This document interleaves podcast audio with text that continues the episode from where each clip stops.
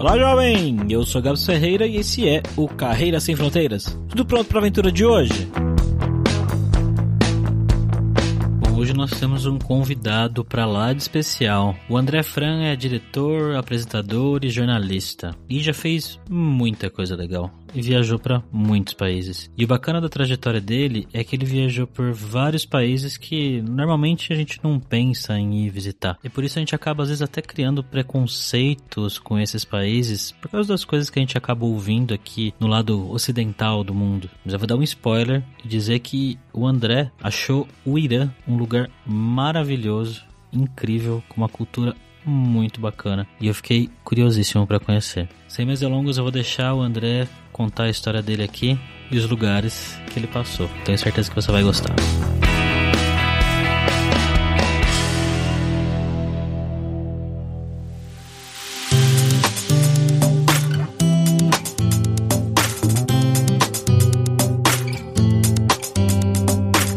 Para conversar com o André, como sempre, eu tô aqui com ele, o nosso viajante poliglota Fabrício Carraro. Como é que você tá, Fabrício? Muito bem, Gabs. Eu tô honrado, na verdade, ter a presença aqui do querido André Franca, um cara que eu já sigo há muito, muito tempo e que eu queria trazer ele aqui para vocês, que ele tem muitas histórias muito legais. Como é que você tá, André? Fala, pessoal. Tudo bem, tranquilo. E convite para falar de viagem, tô sempre à disposição.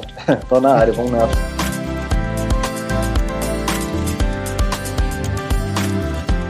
O nosso jabazinho inicial aqui hoje vai ser um pouquinho diferente, mas como sempre vamos falar que o podcast Carreira Sem Fronteiras é oferecido pela Alura Língua, cursos online de idiomas que eu, Fabrício Carraro, ajudei a desenvolver com métodos que eu utilizei e utilizo para aprender idiomas como francês, russo, grego, alemão, italiano e assim por diante. E nós acabamos de lançar agora os novos cursos de espanhol, dos níveis pré-intermediário e intermediário, chegando já quase no avançado. Então, se você se interessa, pode entrar agora mesmo para conhecer tanto os cursos que a gente já já tinha, quanto esses novos espanhol. E claro, com o valor da assinatura você tem acesso a todos os cursos. E vamos lembrar, é claro, que o 20 do podcast Carreira Sem Fronteiras tem 10% de desconto em todos os planos. Então vai lá agora mesmo em aluralingua.com.br barra promoção barra carreira e comece a estudar com a gente hoje mesmo.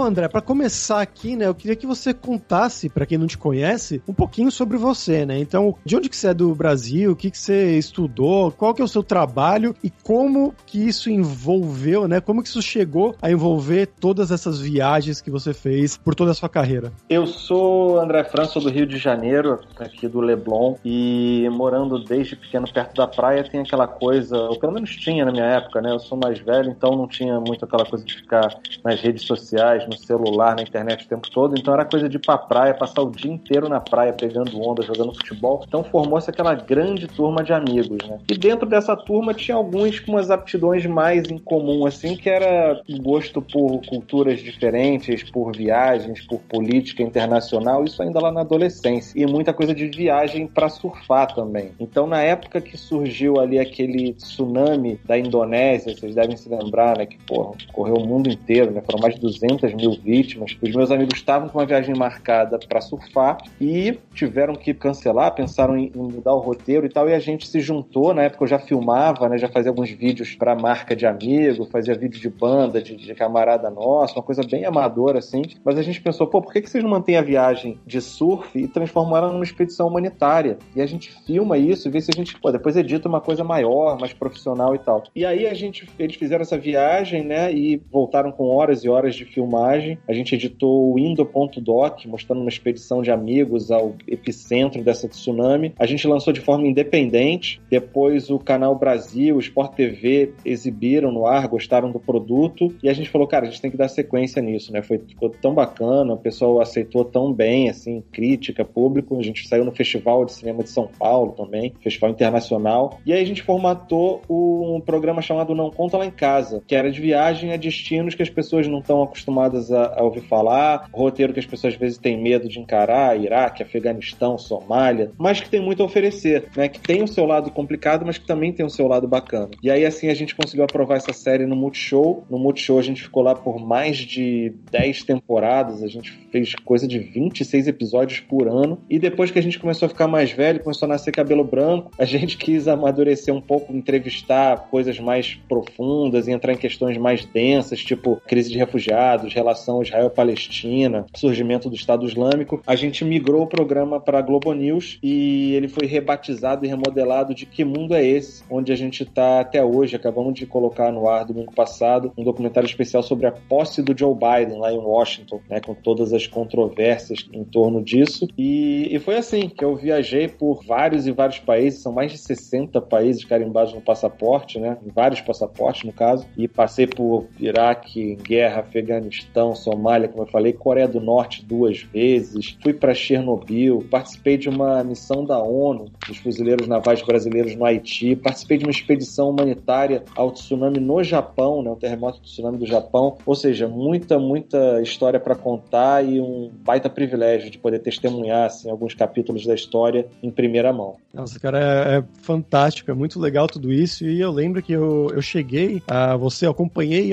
várias desses seriados, né, dessas temporadas que você citou aí, eu tava fazendo uma época até um, meio que um binge watching, assim, assistindo, puta, vamos ver o da Arábia Saudita agora, depois vamos ver o do, do Irã, depois vamos ver o da Coreia do Norte, e é muito interessante porque sempre tinha uma parte mais, vamos dizer, do povo, mas também a parte política, entrevistava as pessoas normais, né, do que elas fazem no dia a dia quando era possível. Eu lembro que uma coisa que foi bem marcada foi o pessoal, acho que era no, no Irã, que eles faziam a, a, a bebida, tipo um vinho ilegal, um negócio assim, não era? Isso. É, exatamente, porque a pegada dos programas e dos conteúdos que eu faço, né, porque a gente faz outras coisas para outros canais, e faço meu canal no YouTube também agora, lá no André Frão Oficial, que eu tô curtindo pra caramba experimentar esse formato, e é sempre com essa pegada pegada que você destacou mesmo, Fabrício. Se as grandes mídias estão mostrando e mostrando muito bem e trazendo especialistas e falando com os grandes figurões, né, os políticos e os principais protagonistas dessas histórias, o nosso negócio é se meter no meio do povo, é andar na rua, é ir pro meio da manifestação e falar com a galera ali, tá no dia a dia vivenciando aquilo. E você destacou bem, no Irã, por exemplo, a gente sentou no restaurante e através de amizades que a gente fez lá, a gente conversou com um grupo de mulheres e gays, um gay que era soldado do exército, então a gente consegue consegue pegar dessa maneira bem orgânica, bem intimista, bem criando relações mesmo, alguns olhares que nem sempre as pessoas têm acesso na TV, né? Que é muito aquela coisa que é super importante, mas aquela coisa mais oficial.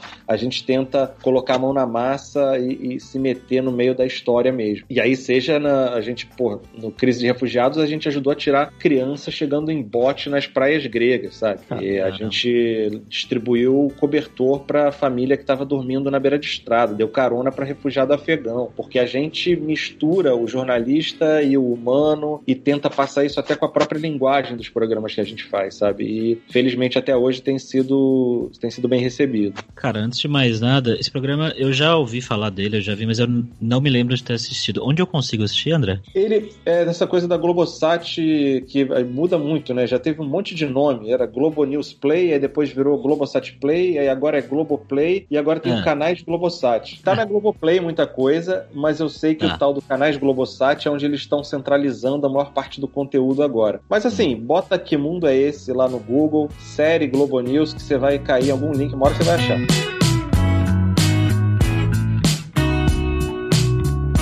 Cara, seu trabalho é muito foda, muito legal, né? Muito Obrigado. inspirador, assim. Eu queria saber qual foi a primeira vez que você saiu do país para gravar esses programas e tudo mais. Porque, assim, dos países que você foi, as coisas que você cobriu, na minha cabeça, quando eu vejo, assim, é, é situações, lugares perigosos, né? Lugares que tá acontecendo conflitos e tal. Qual foi a primeira vez que você foi fazer uma matéria dessa assim? Qual foi a sua sensação, cara? Você tava preparado para aquilo? Você é um cara que não tem medo? Porque, cara, dá medo. Eu não, não sei se teria coragem de fazer as coisas que você fez. Mas conta um pouco pouquinho pra gente, então, sobre isso. Cara, então, a gente, na verdade, sempre teve mais o desejo de quebrar paradigmas, assim, de mostrar Sim. que lugares que as pessoas às vezes acham que é perigoso, que são extremistas e fundamentalistas, não é tanto assim, né? Existe uma série de, de interesses e de relações políticas e crises e tal que tornam esses países menos acessíveis pra gente, principalmente aqui no Ocidente. Então a gente Sim. sempre teve esse, essa vontade. Por exemplo, quando a gente foi fazer o Irã pela primeira vez, eu lembro que a gente voltou com um programa mostrando, gente, quanta cultura, povo hospitaleiro, educado, informado, e como é que tem estrada boa e acessível, e sítios arqueológicos sensacionais, e hotel de qualidade para você ficar hospedado, restaurante moderno. E aí as pessoas ficaram meio, as pessoas que eu digo pro pessoal do canal, pô, mas não tem aquela aventura, não tem o medo e o perigo.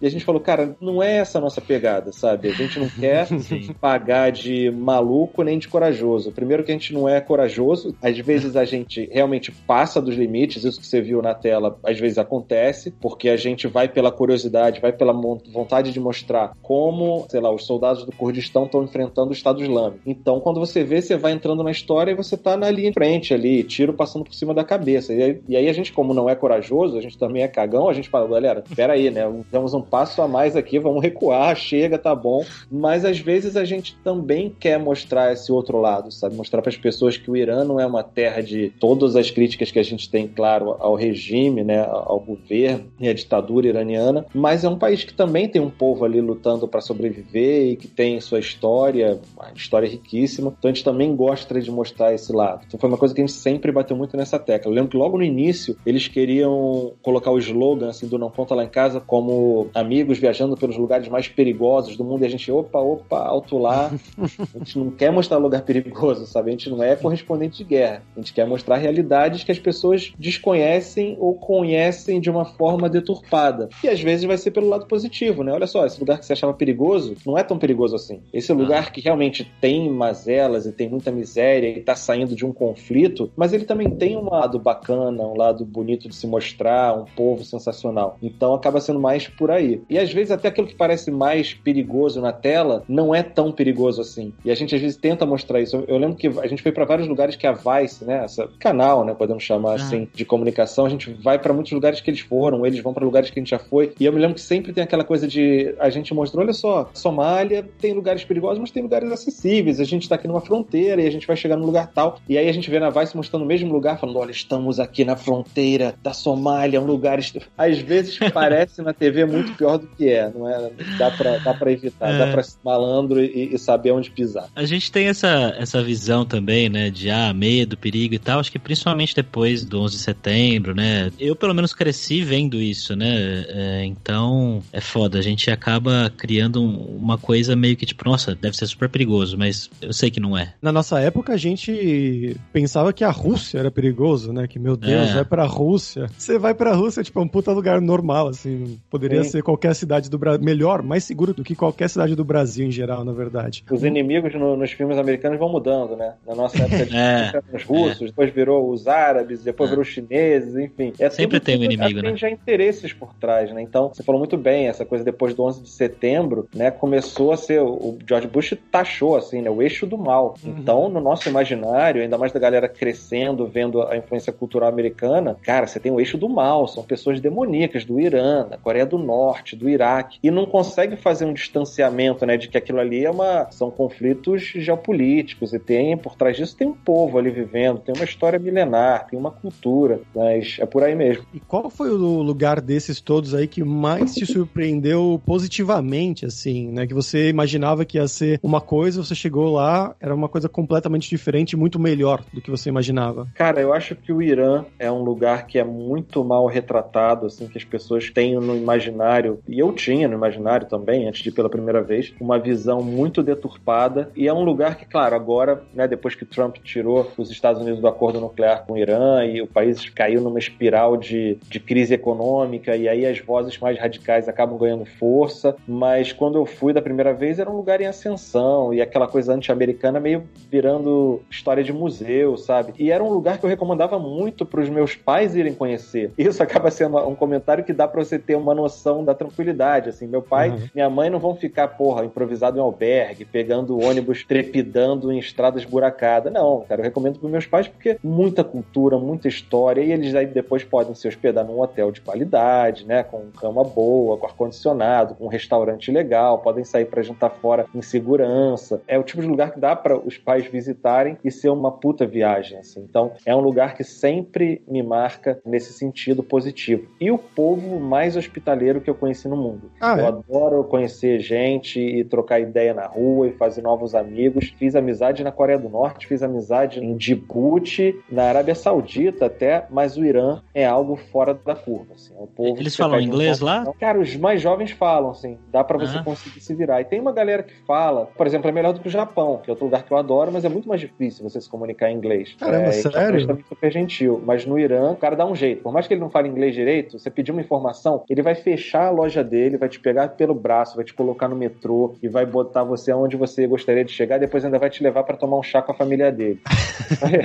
você vai tomar um suco na esquina, se você não tiver troco, o cara vai falar: não, não, esse suco aqui é por minha conta, você é turista, fica à vontade. Você, não, que isso? Não, vai lá. A gente fez amizade com umas meninas, cara, a gente tinha que trocar dinheiro, elas pagaram nosso almoço. A gente falou: beleza, Nossa. agora vamos trocar pra gente pagar vocês. Não, não, é pela gente é hospitaleiro assim mesmo, vocês são nossa visita. É uma cultura muito legal, um povo muito legal. Eu, eu mantenho contato com amigas que eu fiz no Irã até hoje, assim, pela internet. Por mais que elas tenham essa dificuldade, né, também da, da internet que é parcialmente bloqueada lá, mas dá para manter o contato. E tem lugares também que você falou, né? Lugares que a gente imagina que é perigoso, mas não é. Mas tem lugares que são realmente perigosos, como você falou, né? A Somália, o Afeganistão, o, o Iraque, né? E também um que me marcou muito, que eu lembro que era no Kurdistão, que vocês foram com os soldados que combatiam o Estado Islâmico, tomando tiro. não é uma coisa normal, cara. Pois é, essa experiência foi mais desses erros de cálculo que a curiosidade jornalística coloca a gente na rota do perigo. A princípio, e a gente já tinha tido contatos com outras forças militares em outros países, seja nos próprios Estados Unidos ou, ou na Europa, Rússia mesmo, e sempre tem aquela coisa mais burocrática formal. Então, o cara te autoriza a ver alguma coisa, você vai até o limite que é possível chegar, você tem toda uma proteção, você assina um termo de segurança, e a gente sabia que não ia ser exatamente assim, mas acreditava que ia ter um certo controle ali, né? Que eles não iam pegar jornalistas brasileiros e, e, e colocar no meio do, do olho do furacão. Mas foi isso que eles fizeram, no fim das contas.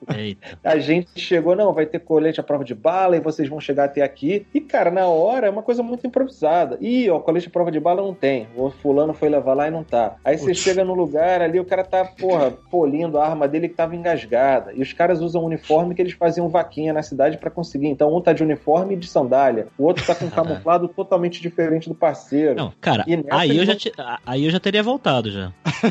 Eu teria pois falado, é. gente, deu, vamos voltar, foi cara, legal. Mas é engraçado porque eu também, mas é, você vai sendo envolvido por aquele ar de tranquilidade e aí você vai se sentindo tranquilo. Só que depois é que daquele estado de, cara, a realidade deles, o parâmetro de tranquilo, de seguro ou não, é totalmente diferente do nosso. Então, no momento a gente tava, os caras pulavam pro lado de lá da trincheira para tirar selfie com o nosso celular, um minuto depois tava tiro comendo por cima da, da coisa, sabe? Então, é uma realidade, Caraca. perigo é mais normalizado. Parte, e até né? na hora que a gente dá esse estalo e percebe isso, às vezes já é tarde demais. A gente, opa, acho que a gente errou aqui o cálculo, vamos nessa. Cara, que louco. E uma curiosidade é. que eu tenho, eu não, não sou repórter, né? Mas eu tô muito envolvido com produções aqui de audiovisual e tal, né? De podcast, vídeo e tal. Então eu tenho uma noção legal. E aí eu fico pensando como que era a questão de vocês viajarem com equipe, como que vocês decidiam para onde vocês iam? Tinha um, um, roteiro fechado já? E viajar com equipamento e, e tudo mais? E também a parte burocrática, lugares assim que teoricamente é. você não poderia filmar, sei lá, na Arábia Saudita. Então, a gente sempre, em relação a decidir os destinos e tudo mais, como a gente criou o programa, né? Então é uma temas e histórias que a gente já acompanha, que a gente quer mostrar, que a gente tem interesse. Então acaba sendo uma coisa que a gente vai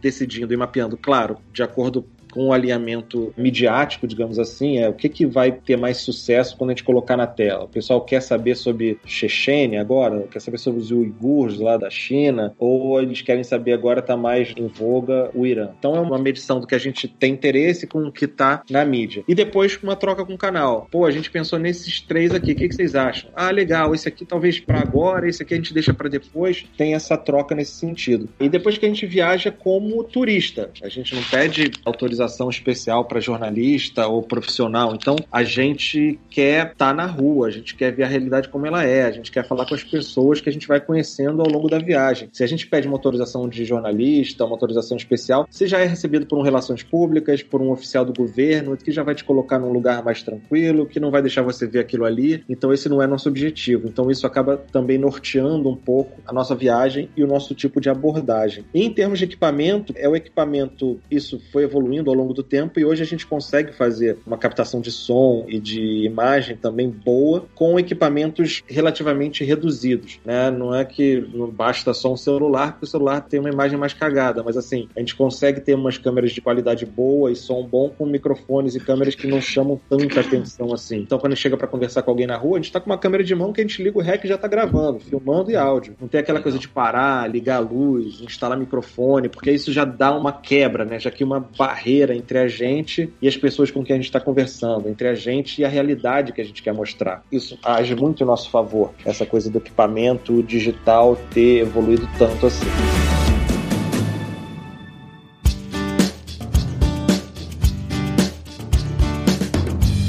uma coisa que eu fico curioso sempre é também na parte dos idiomas, né? Porque indo em tantos lugares, vocês sempre levam um tradutor ou vocês vão confiando no inglês mesmo de vocês? Cara, a gente vai sempre confiando no inglês. O inglês, 99% do tempo, consegue salvar a gente. Claro que às vezes não tem quem fale inglês, mas aí tem um fulano, um amigo que consegue fazer uma tradução ali na hora e tal. E no Japão foi a única vez que a gente precisou mesmo chamar um tradutor, porque a gente estava marcando umas entrevistas, e o japonês tem muito essa coisa do perfeccionismo, então ele até sabe falar um pouco de inglês, mas ele não aceita dar entrevista em inglês porque não é um inglês perfeito. Então ele exige que você leve um tradutor. E aí, nesse caso, a gente teve que usar tradutor. Mas foi só, assim, na Rússia também a gente teve uma certa dificuldade quando a gente foi para uma região mais do Daguestão, que era mais difícil achar alguém que falava inglês, mas a gente deu a sorte de nos primeiros dias, assim, esbarrar com um cara que falava inglês. Aí a gente colou nele e usava ele, ó, ajuda a gente aqui a falar com fulano, ajuda a gente aqui a pegar um táxi, e tal. Cara, a Rússia é Brasil. Na minha experiência, né? Eu fui quatro vezes para lá. É exatamente assim. Você vai no centro de Moscou, pessoal jovem, todo mundo vai falar inglês pelo menos um pouco. É. Aí você vai para outro lugar. Eu fui para Sochi na Copa do Mundo. Nossa, tinha... eu tive que falar russo lá, porque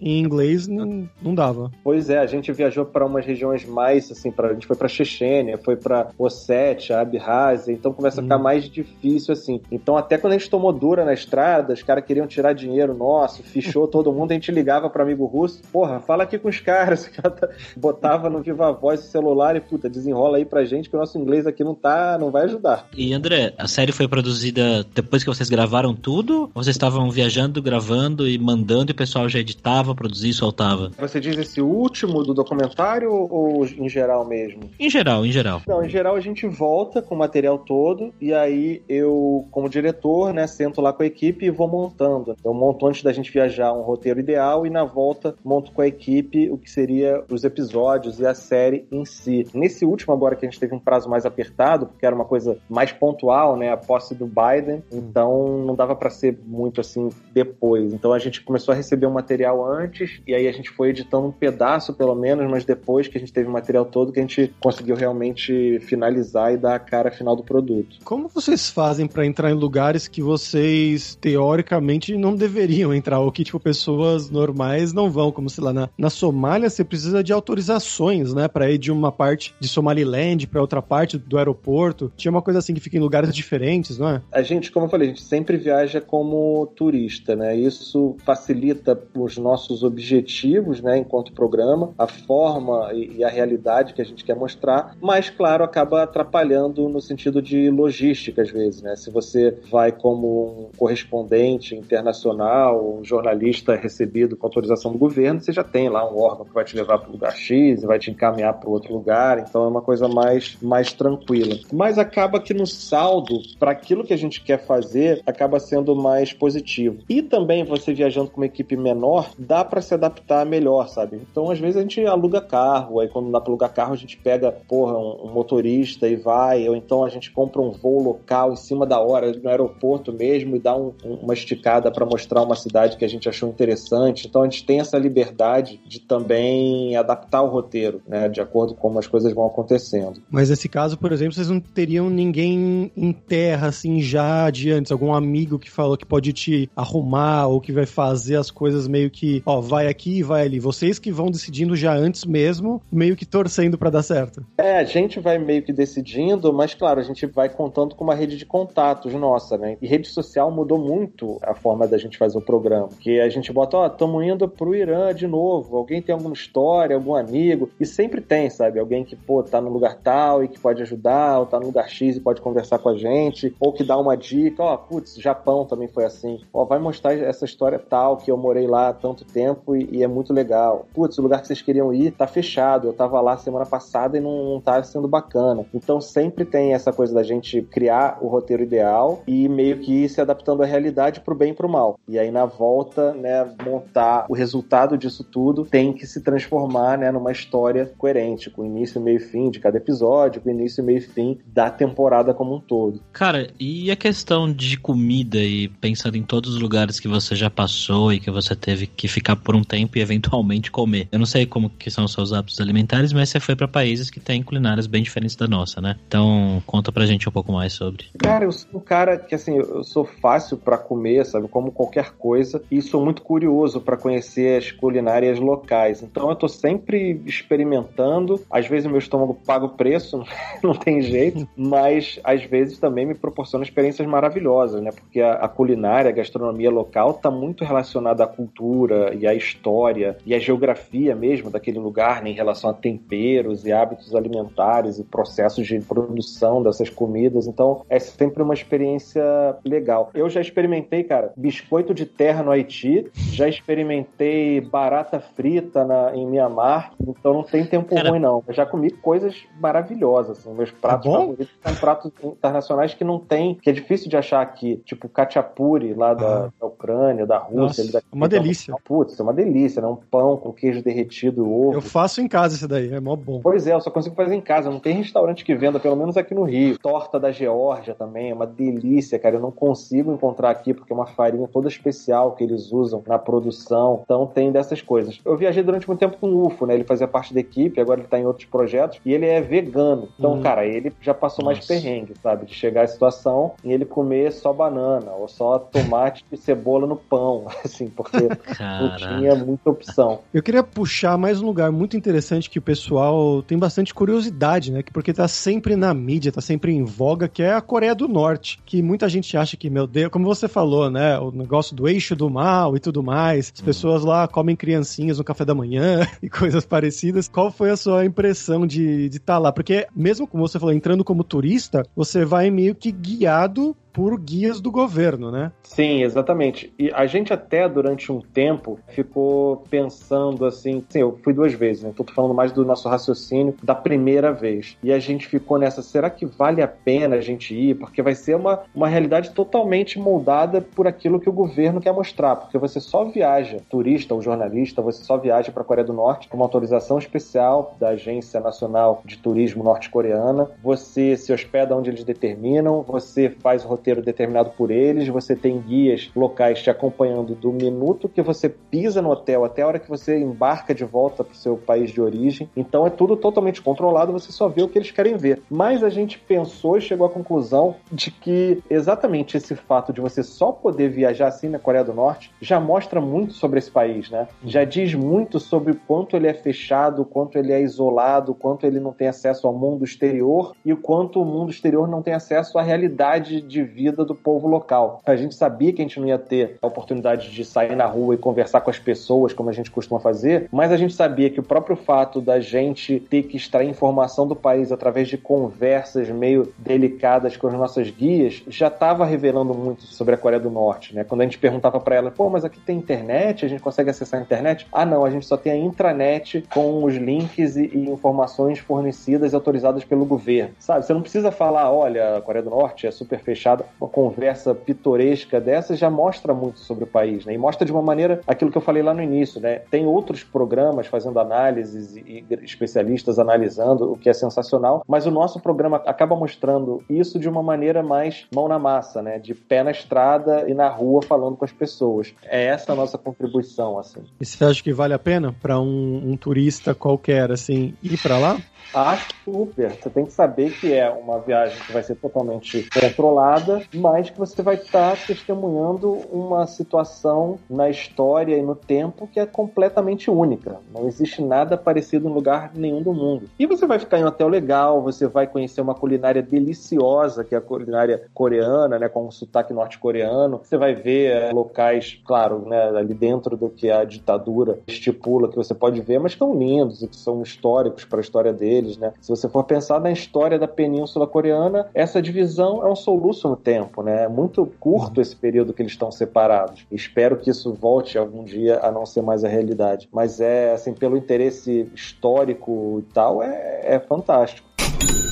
Agora, André, vamos falar sobre dinheiro, cara. Queria que você contasse pra gente que país aí que você já visitou, que você passou, que você falou, putz, aqui é caro, hein? E o contrário? Conta pra gente. Cara, o Japão é um lugar que eu adoro. Eu já fui como turista e já fui com a minha namorada na época, já fui a trabalho para uma região, já fui a trabalho para outra região. É um lugar que eu adoro, adoro a tour, o povo, a culinária, as experiências que você tem lá, a variedade de informações e tal. E o Japão é um lugar que tem muito essa mística, né? De não, o Japão é caro pra caramba, o Japão é inacessível. E é caro no sentido, sabe, como alguns países da Europa são caros e os Estados Unidos em certas regiões também é caro, não é uma coisa fora do panorama de caro assim. E assim, sempre dá para você fazer a opção mais barata, seja onde você for. E em lugares que você tem uma estrutura já melhor, países mais desenvolvidos e ricos, como o Japão, a opção mais barata sempre é bacana, não é tão ferrada, dá para você passar de boa. Tem hotel cápsula, tem comida, sabe, restaurante mais popular, que é uma delícia, e dá para você fazer uma opção mais econômica de viagem pelo Japão. Isso pelo lado do caro, né? E assim, lugares baratos depende muito do momento, né? Eu fui pro Egito durante a Primavera Árabe, então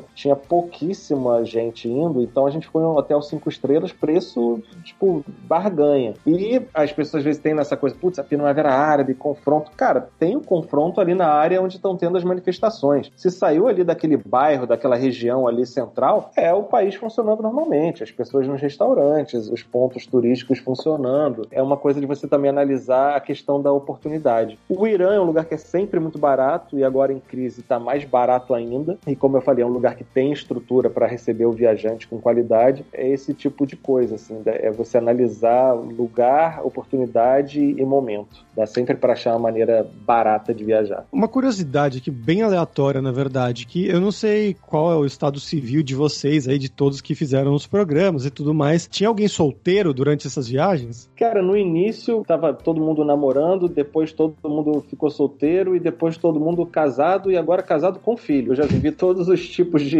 de estilo de viagem ao longo da minha carreira, né? Agora são as viagens que eu já tenho filha de 4 anos, então são aquelas viagens mais objetivas. Ó, vamos lá, filmar, é isso, voltar que eu quero voltar para casa para curtir minha filha. Rolou a situação de vocês conhecerem locais assim, e se interessarem e levar adiante, assim, o um namorico? Ou nenhuma dessas viagens rolou isso? Cara, no local não, porque a gente sempre, quando tá viajando, mesmo na época que a gente ficava mais tempo, até para fazer contatos e contar as histórias mais abrangentes, assim, a gente sempre estava muito focado e, tipo assim, a gente acorda pensando no que a gente tem que produzir e no final do dia já tá, às vezes, viajando, dormindo num trem, num carro para chegar na outra cidade que a gente fazer e já tá fazendo contato com o próximo entrevistado. Não dá tempo nem de respirar, assim, de verdade, né? É 24 horas em função do programa. Aí depois, quando na época que a gente tava mais livre, leve e solto, a gente dava uma esticada para conhecer outro lugar, né? Aproveitar que a gente tava viajando e, sei lá, ia voltar por Munique, abria a passagem, ficava uns dias em Munique. Eu me lembro que depois, assim, quando a gente era bem garotão ainda, viajando, né, quando a gente voltou do Iraque, a gente falou, putz, vamos passar uns dias na Suécia, né, para dar uma respirada, conhecer o lugar, dar uma paquerada também, que ninguém é de ferro e tava todo mundo solteiro, então fazia parte, né, mas hoje em dia, de uns tempos para cá, é mais na base do, vamos ser objetivo e voltar para casa para nossas famílias, mesmo que a tá, tá cansado, a coluna já não aguenta mais. ok, Bom, André, então agora é hora do perrengue, que é a hora que a gente pede para os nossos convidados contarem histórias engraçadas, gafes, micos, coisas que tenham acontecido em todos esses anos aí seu de trabalho. Putz, cara, não sei se é tão de mico ou de perrengue. Perrengue tem toda hora, né? Eu contei alguns aqui. Mas uma que eu acho bem pitoresca é quando a gente estava na Coreia do Norte, né? E pela primeira vez. E eles levavam a gente nessas escolas e mostravam orgulhosos os alunos e o aluno número um e os feitos e tudo mais. E tudo era grandioso.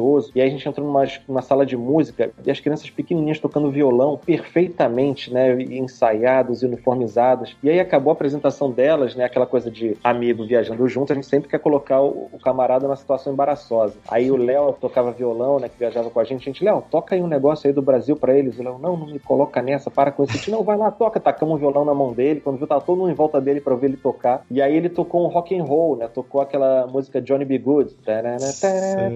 Igual do De Volta para o Futuro, né? Do que o Michael J. Fox toca lá. E as crianças olhando aquilo, não entendendo nada. Aí no final da apresentação, a nossa guia, né? Uma moça de 27 anos, falava inglês e tal, perguntou: o que, que você tocou, Léo? Ele, ah, eu toquei um rock and roll. Aí ela, rock and roll? O que, que é rock and roll? Ela nunca Nossa. tinha ouvido falar a expressão rock and roll. Aí a gente falou, cara, como é que isso, né? Uma situação curiosa, engraçada, mostra o quanto elas não conhecem do mundo lá fora, né? A ponto da menina não saber, nunca ter ouvido falar a expressão rock and roll. E aí o Léo teve a resposta mais genial, cara, até hoje das viagens, porque ele respondeu exatamente a fala do Michael J. Fox, quando ele tá tocando rock and roll, né? Que ele volta pro passado e toca rock and roll antes do rock and roll ter sido inventado. Aí o Léo respondeu para ela: Olha, você não conhece, mas de repente os filhos de vocês ainda vão gostar muito disso. E a gente, cara, sensacional, né? Porque Fantástico. era a resposta perfeita na situação perfeita. Foi bem legal.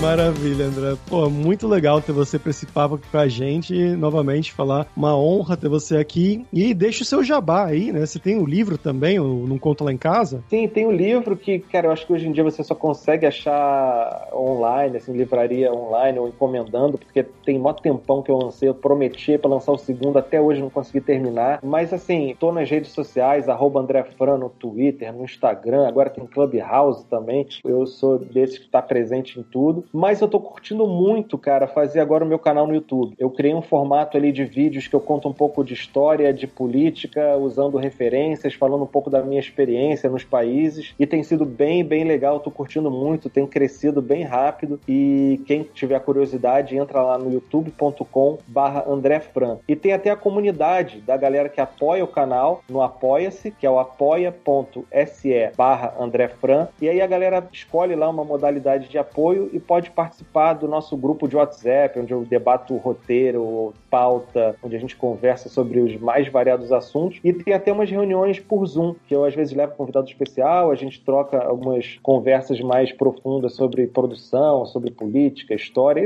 tipo esse papo que a gente teve aqui hoje, mas semanalmente. Então fica aí a dica, quem tiver interesse é super bem-vindo e está sendo algo que eu estou tendo o maior prazer de fazer. Os links vão estar sempre lá na descrição no carreirasemfronteiras.com.br.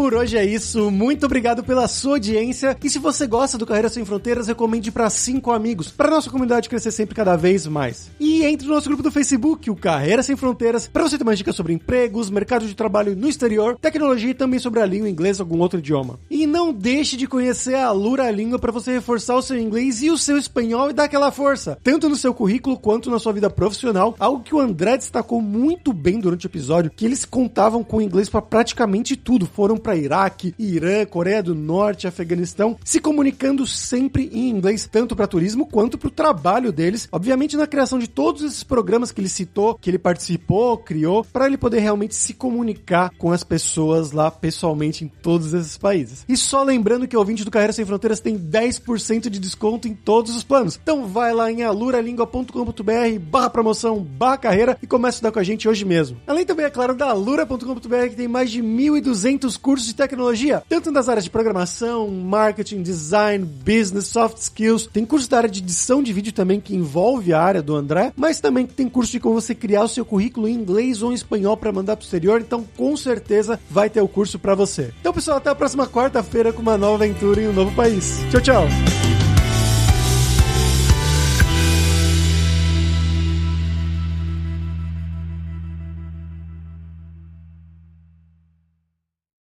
Este podcast foi editado por Radiofobia, podcast e multimídia.